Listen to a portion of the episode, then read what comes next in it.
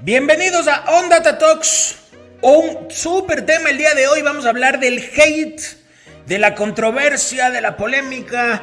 O sea, mucha expectativa para hablar de esto que desde hace rato que veníamos pensando, lo de los trolls, por ejemplo, que ahora se los ve, pero chuta metidos, ven política hasta de marcas, ya les voy a contar algunas cosas al respecto y sobre todo tratar de entender si es que esto es una estrategia de las marcas, de los creadores de contenido, o si es que más bien es como una coincidencia, si es que es una estrategia, si es que será que es bueno, todo eso lo vamos a hablar, nos pueden ver o escuchar en donde ustedes gusten, estamos en su plataforma preferida de podcast y también en YouTube, así que sin más, comenzamos.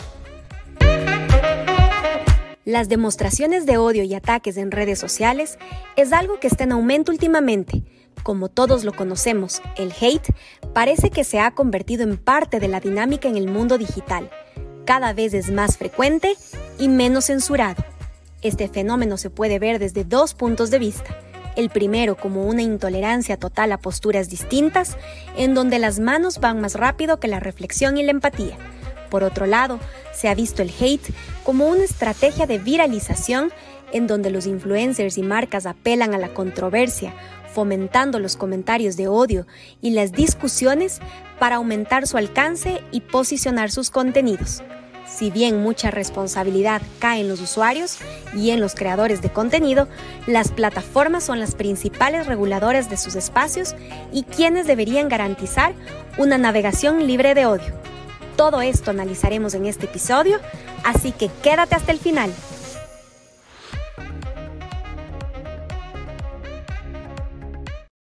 Bueno, vamos con todo entonces. La controversia es, eh, a ver, primerito vamos, vamos por partes. La controversia genera dinero. No lo digo yo, lo dice, lo dice Eric Bischoff en un libro. Eric Bischoff es todo una. Bueno, ustedes que los que me conocen saben que me gustan las luchas libres y la WWE. Eh, eh, y Eric, Bischoff es todo un personaje destacado de, o sea, líder. Eh, dirigió la WCW durante mucho tiempo y él en el 2006 sacó un libro que, que justamente habla de esa controversia y cómo la controversia genera dinero. Él evidentemente lo hablaba desde el punto de vista de la, de la lucha, del entretenimiento y cómo hay esto de los babyface, los heels y que a partir de la polémica eso genera hasta para odiarle a una persona en las luchas refiriéndome.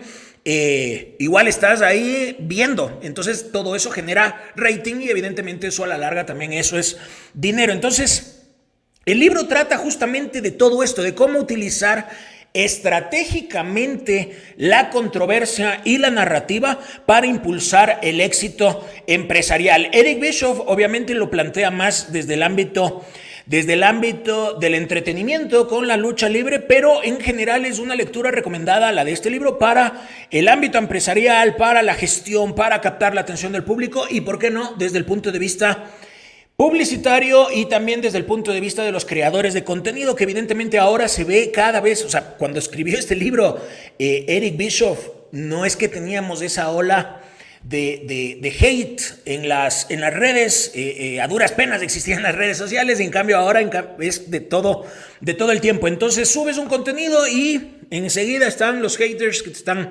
acribillando, que o sea, por, por, por falta de no sé, a veces, a veces por tener opiniones diferentes y enseguida ya te están criticando todo eso. Entonces, em, él escribía este libro mucho antes de lo que pasaba con todas las redes sociales, como adelantándose, porque evidentemente es lo mismo que pasa ahora.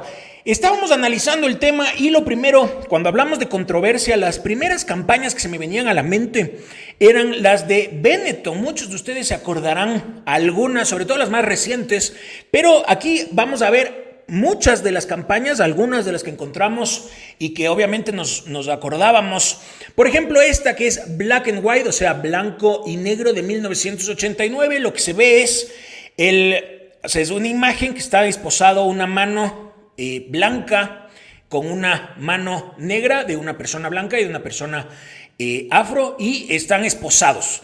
Entonces, ¿qué es lo que están buscando con esta campaña o el mensaje que United Colors of Benetton está promocionando? Es que evidentemente eh, es como, como, como, como la unión, o sea, hablando como, como de esa, de esa Eh, como, como de evitar, de evitar esto, de que, que a la final seguimos siendo personas y que evidentemente es un tema eh, como para considerarlo. O sea, a eso es lo que se refiere, es crear conciencia sobre el efecto eh, sobre el efecto de esta, de, todo este tema de, como de razas. Entonces es como poner ese granito de arena para impulsar a que todos nos veamos de la misma forma.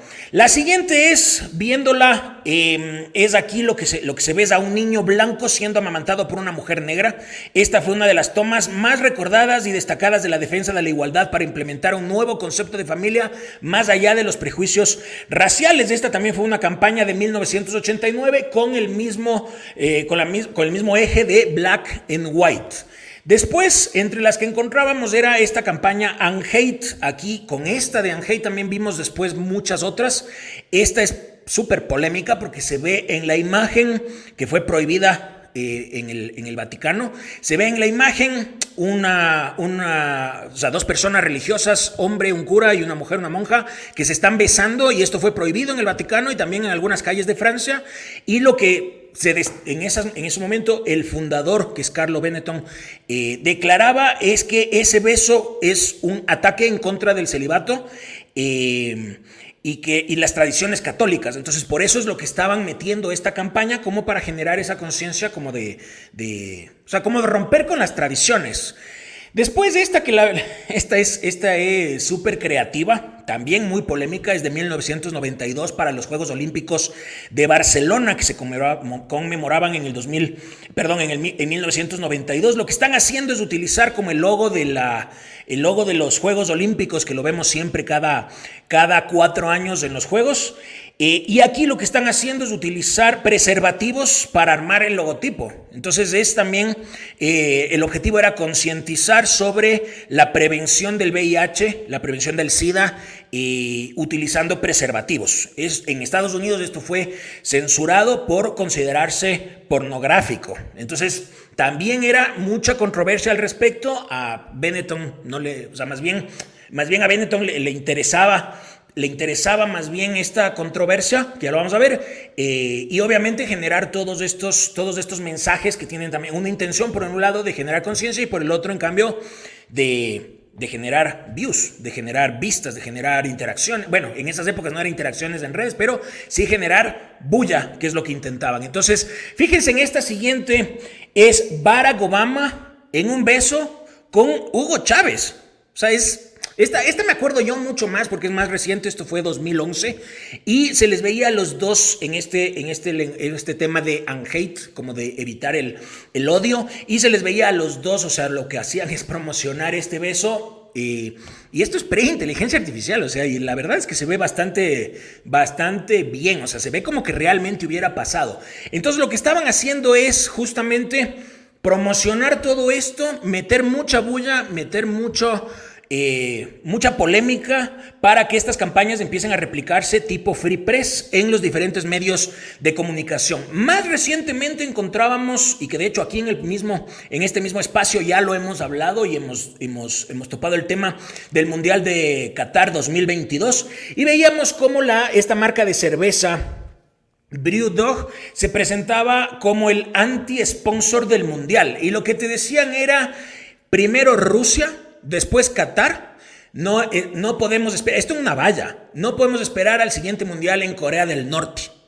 Entonces era un mensaje totalmente fuerte en contra, del, en contra de la organización de la mundial, o sea, en contra de la FIFA por organizar el mundial en Qatar. Y en el mismo mundial se veía la camiseta de Dinamarca eh, en, una, en una, bueno, era primero un homenaje para la selección danesa de la Euro 92, pero quitando eso, era una clara intención de queja en contra de la organización del Mundial en Qatar y lo que se hacía es incluir eh, o sea, hacerle al, logo de, de Hamel súper atenuado para que no se lo vea eh, y al mismo tiempo apoyar a la selección de, Dinamarca. Entonces se lo hacía de una forma que no sea tan visible como poniendo esa voz de protesta. Pero en general, ¿por qué hacen esto todas estas, eh, o sea, todos es, todos, todas estas marcas, por qué hacen este tipo de, este tipo de campañas?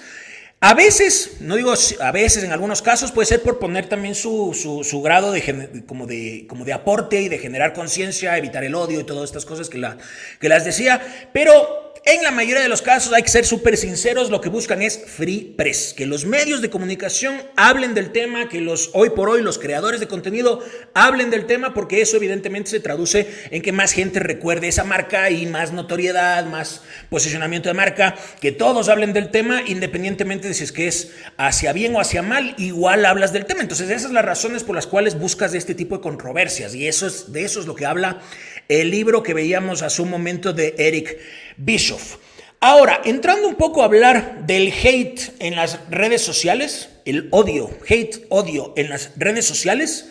A ver, el término, el término hacia las redes sociales empezó a describir cada vez más y cada vez más y cada vez más para hablar de esos comportamientos negativos que hay en las redes sociales para acoso, para discriminación, para insultos, para difamación, para todas estas expresiones de violencia verbal.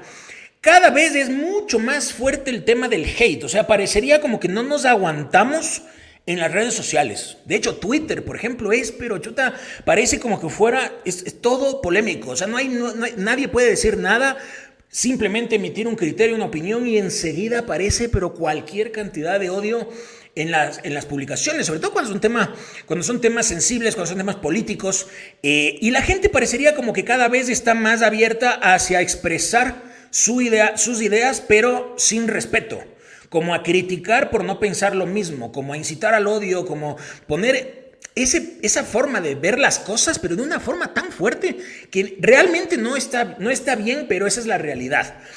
Por otro lado, y a esto hay que sumarlo, y lastimosamente esa es la, la realidad, es lo de los trolls. O sea, los trolls, cuentas que son falsas, cuentas que son inventadas, de hecho a veces son personas que están inventándose una nueva cuenta para no saber quiénes realmente están detrás. Y lo que buscan es generar controversia, generar malestar, generar eh, molestar, difamar, eh, generar mensajes como súper provocativos. Y esto de los trolls es de en el día a día. Nosotros, por ejemplo, también hemos recibido eh, críticas con odio y en la mayoría de los casos de trolls. Y esos trolls pero es que realmente, o sea, no pueden poner un mensaje que sea respetuoso. Una cosa es que pienses diferente y otra cosa es que te manden al diablo porque piensas diferente. Y eso es lo que no, lo que no está bien. Se lo ve en la política. En la política es pan de cada día. Y los trolls, como obviamente se han dado cuenta los que están detrás de cada campaña política, se han dado cuenta que eso incide en las votaciones. Eh, además que por el algoritmo también te empiezan a aparecer cada vez más los mensajes de, de las cosas que estás medio de acuerdo y medio afín al, al, al tema. Entonces aparecen todas esa cantidad de trolls tratando de generar un tipo de mensaje y que por diciéndolo varias veces la gente empieza a creerlo y la realidad es que sí pasa. También se ven muchos casos de trolls desacreditando la competencia, o sea, son empresas contratando trolls para desacreditar a la competencia. Es algo totalmente sucio, o sea, porque eso sí es realmente sucio. Hay ejemplos, yo lo he visto, de hecho hay grupos en los cuales, em, que me llama la atención, grupos creados en donde la intención es quejarse de marcas y desacreditar a marcas, pero por otro lado te topas con que ahora ya no es solamente personas que están quejando, sino que hay trolls, trolls desacreditando a la competencia. Hay casos, pero más que comprobado, trolls quejándose de la competencia simplemente para desacreditarla. Y eso no es para nada, para nada, está bien nada de eso. Desacreditar, para perturbar, para generar daño. Y obviamente la gente en muchos casos no se da cuenta y ahora con la inteligencia artificial cada vez eso va a ser más y más y más fuerte. Hay mucha intolerancia en las redes sociales, mucha incitación al odio y toda esta incitación al odio genera efectos emocionales, psicológicos y sociales, pero terribles que pueden generar muchísimo, muchísimo daño, muchísimo daño, no solamente por temas económicos, sino también por temas psicológicos hacia una persona. Fíjense la cantidad de veces que se viralizan. De hecho, esta, esta semana pasada se viralizó un video de, una, de, unas, de unas personas. Fíjense la cantidad de mensajes que hay alrededor de cualquier caso en los que se viraliza algo donde alguien se equivoca o donde alguien emite algún criterio o donde alguien dice algo que no tiene sentido y se equivoca porque obviamente hay una cámara que se está grabando y con los celulares ahora todo el mundo puede grabar y automáticamente pero es que la gente parecería que le busca dónde vive busca su número de cédula, su número celular, su, o sea, toda su vida completa para promocionarlo en redes, para desacreditar, para odiar, para mandar al diablo, para realmente emitir. O sea, es una cosa, pero chuta, a mí personalmente me desespera, me desespera porque no se dan cuenta que detrás hay una persona, que detrás hay una, hay, una familia, que a veces hay hijos, a veces, chuta, uno no sabe, eh, el hijo se va a una, a, una, a una escuela y de repente se topa con que todos los compañeros ya saben de algún determinado caso. realmente todo eso hay que tomar conciencia. Esos insultos hay personas que están ahí detrás y que te están insultando para los creadores de contenido. O sea, que realmente es difícil manejarlo.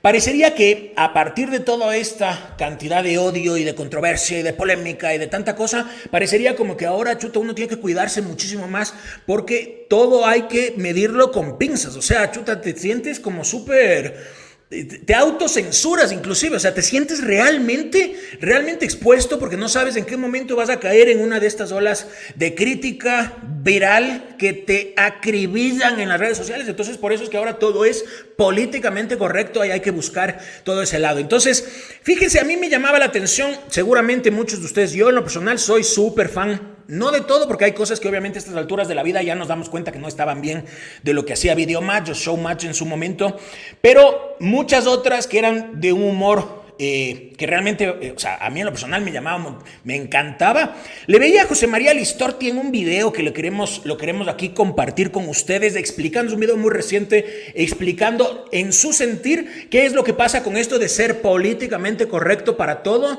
en el humor. Así que, fíjense. Um, y sabes que lo peor de todo, y, esto, esto, está, esto es feo, porque dimos la vuelta en el sentido de ahora todo es tan correcto que ya no se puede hacer humor con nada. Entonces, como no se puede hacer humor con nada y no hay humor en ningún lado, se reflotan de nuevo esas cámaras. Porque fíjate que si vos agarrás los algoritmos, está, por lo menos en el mío, que yo busco mucho humor, todo el tiempo casados con hijos, capuzoto, y, y Videomatch y sin codificar. Es lo que te aparece siempre, porque no hay algo nuevo en la, en la tele. No, no hay. Ese cambio. Perdón, y otra cosa. Sí. Estamos tan políticamente correctos, tan aburridos en el sentido del humor de que no, esto no, no, esto no. Que vos y yo, un productor, le digo, vamos a hacer esto, ponemos un novidente, una chica en silla de ruedas, no, no van a matar, no, no, no, no. Estamos tan, tan políticamente correcto que estamos aburridos. Por eso, insisto, el éxito de Visión Para no me pareció, ¿no viste? O sea, esto del algoritmo sea, sí es verdad, yo no me había puesto a pensar, o sea, parecería como que estamos reviviendo, a mí también me aparece mucho contenido de comedia, por ejemplo, hablando de aquí del Ecuador, mucha comedia de las épocas de ni en vivo ni en directo, mucha comedia de las épocas de, de vivos, eh, hablando de Argentina con video match, con show match, inclusive hasta en grupos de WhatsApp, la gente compartiendo todo eso, porque era un humor que Evidentemente hay cosas que sí, se, sí estaban demasiado fuertes, demasiado pasadas de tono. A la época funcionaban, hoy por hoy no. Pero no se puede tampoco eh, criticar absolutamente todo. O sea, la verdad es que ahora también, chuta, también hay que poner, bajarle un poquito el tono, no poner cosas tan ofensivas, porque de lo contrario uno está con pinzas en absolutamente todo. Lo que sí me parece que es la principal queja que, o la principal crítica, y aquí en este espacio lo hemos dicho muchísimas veces, para para mí la crítica es hacia las grandes plataformas. ¿Cómo puede ser justo? Porque las plataformas tienen una responsabilidad, hay una responsabilidad social para todo esto. O sea, las plataformas son las encargadas o deberían ser las encargadas de controlar todo este nivel de odio que hay en las redes y no lo hacen.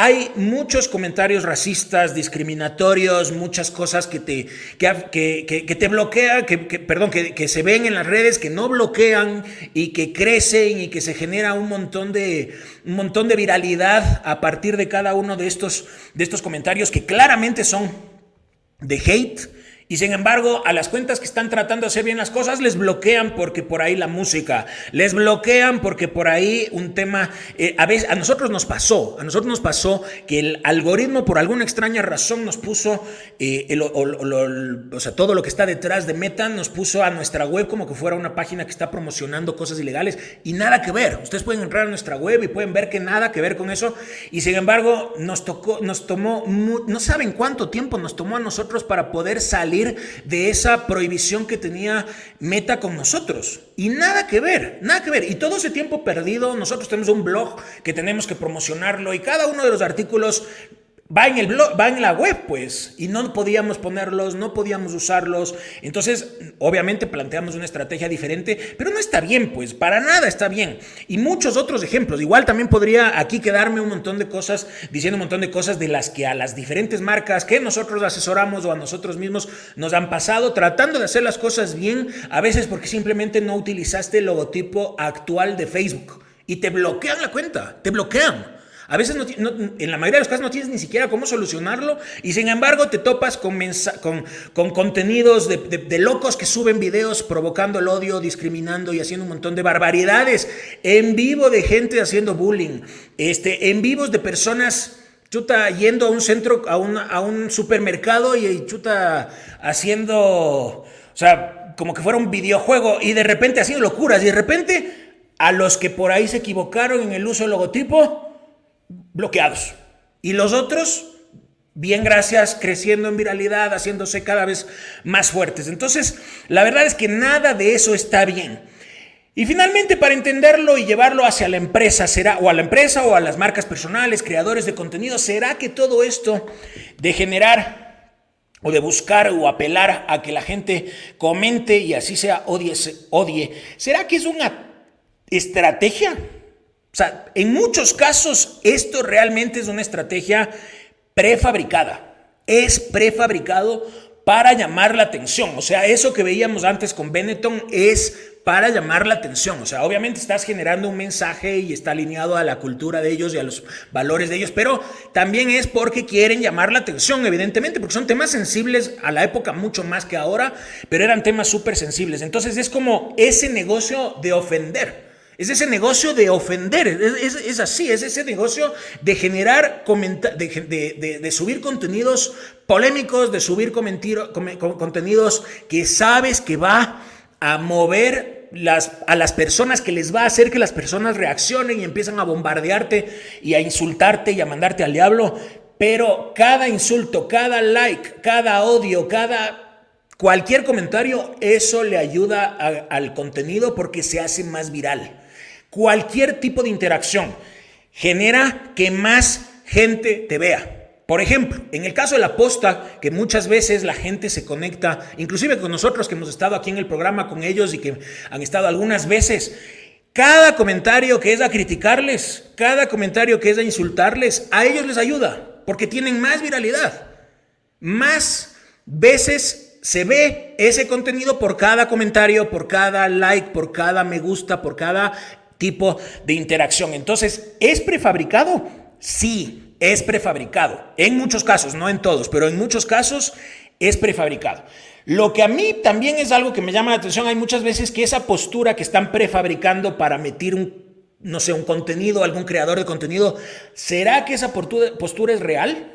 A veces es como simplemente meter un contenido polémico para pinchar y esperar la reacción y a partir de eso hacerte viral. Muchas veces es así, muchas veces es así. Y eso, por ejemplo, también está, eso también está súper mal. Periodistas, líderes de opinión, creadores de contenido que lo que hacen es calcular en dónde van a tener más impacto, dónde van a tener más views, por ejemplo, siendo antagónicos hacia el político. Entonces meten contenidos en contra de ese político que saben que eso va a despilfarrar a toda la cantidad de trolls y todos esos trolls hace que ese contenido se, haga más viral. Y esa es la realidad, los trolls, o sea, la posta, por ejemplo, crece, también crece de los trolls. Eso es así, también crece de los trolls. Entonces, y no, no, o sea, ahorita estoy poniendo el ejemplo de la posta porque aquí han estado en este espacio, hemos conversado con ellos y hemos hablado de eso, pero las campañas políticas, o sea, meter algún tipo de contenido medio polémico, se llena de trolls y esos trolls hace que se viralice ese contenido. Entonces, los creadores de contenido tienen como sea, muchos de los creadores de contenido, nosotros por ejemplo no lo hacemos así, pero a la final es ya cada uno a su propio estilo. Nosotros para nada estamos de acuerdo con, con generar polémica y crecer en base a la polémica, pero hay otros creadores que en cambio sí lo hacen de esa forma. Entonces parecería como que ser políticamente incorrecto va a ser sinónimo de views y que es así, porque eso hace que te vean. Ser polémicos genera interacciones. Genera comentarios, genera reacciones. Entonces, todo eso son formas de que ese contenido te lleve a crecer. ¿Qué es lo que pasaba antes? Y esto es como una es un insight y es una conclusión como para realmente hay que reflexionar sobre esto.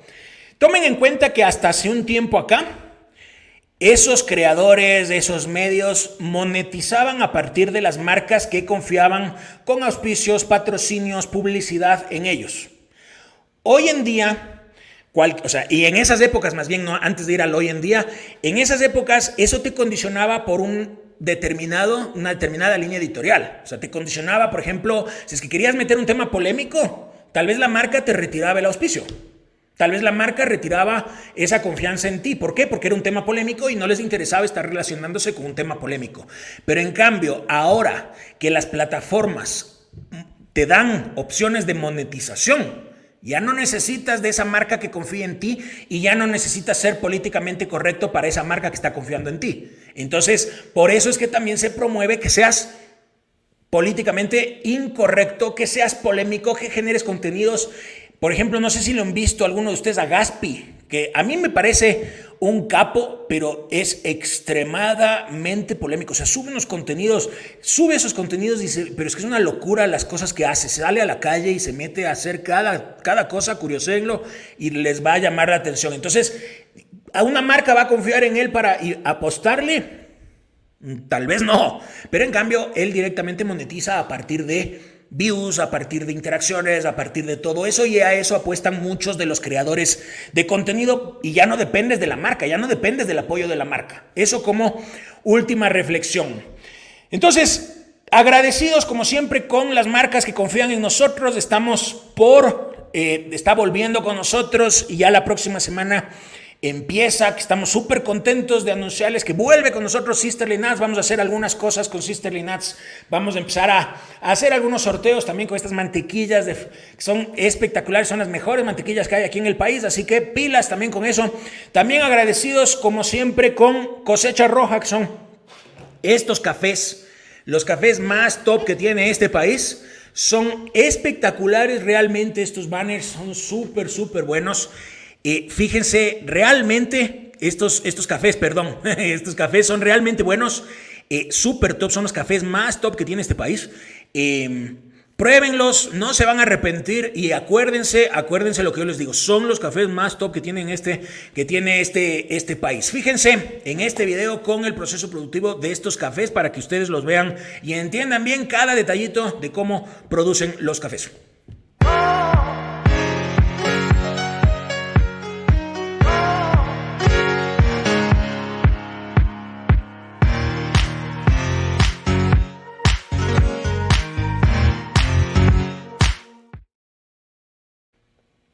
Y finalmente también queremos agradecer a nuestros amigos de Dermacutis que tienen estos kits espectaculares. En este kit, en esta cajita, tienen una crema aclarante, un dermoprotector solar y un suero detox aclarante. Síganles en sus redes sociales, van a ver todo lo que están haciendo. Tienen nuevos productos, una oferta siempre tratando de sorprender a sus clientes. Así que pilas también con eso. Así que agradecidos de este tema, como les decía, súper apasionante. A mí, a mí súper, o sea, ya me vieron apasionado con el tema. Me gusta hablar de estas cosas y también criticar las cosas que no me parecen bien. Así que agradecidos y nos vemos la próxima.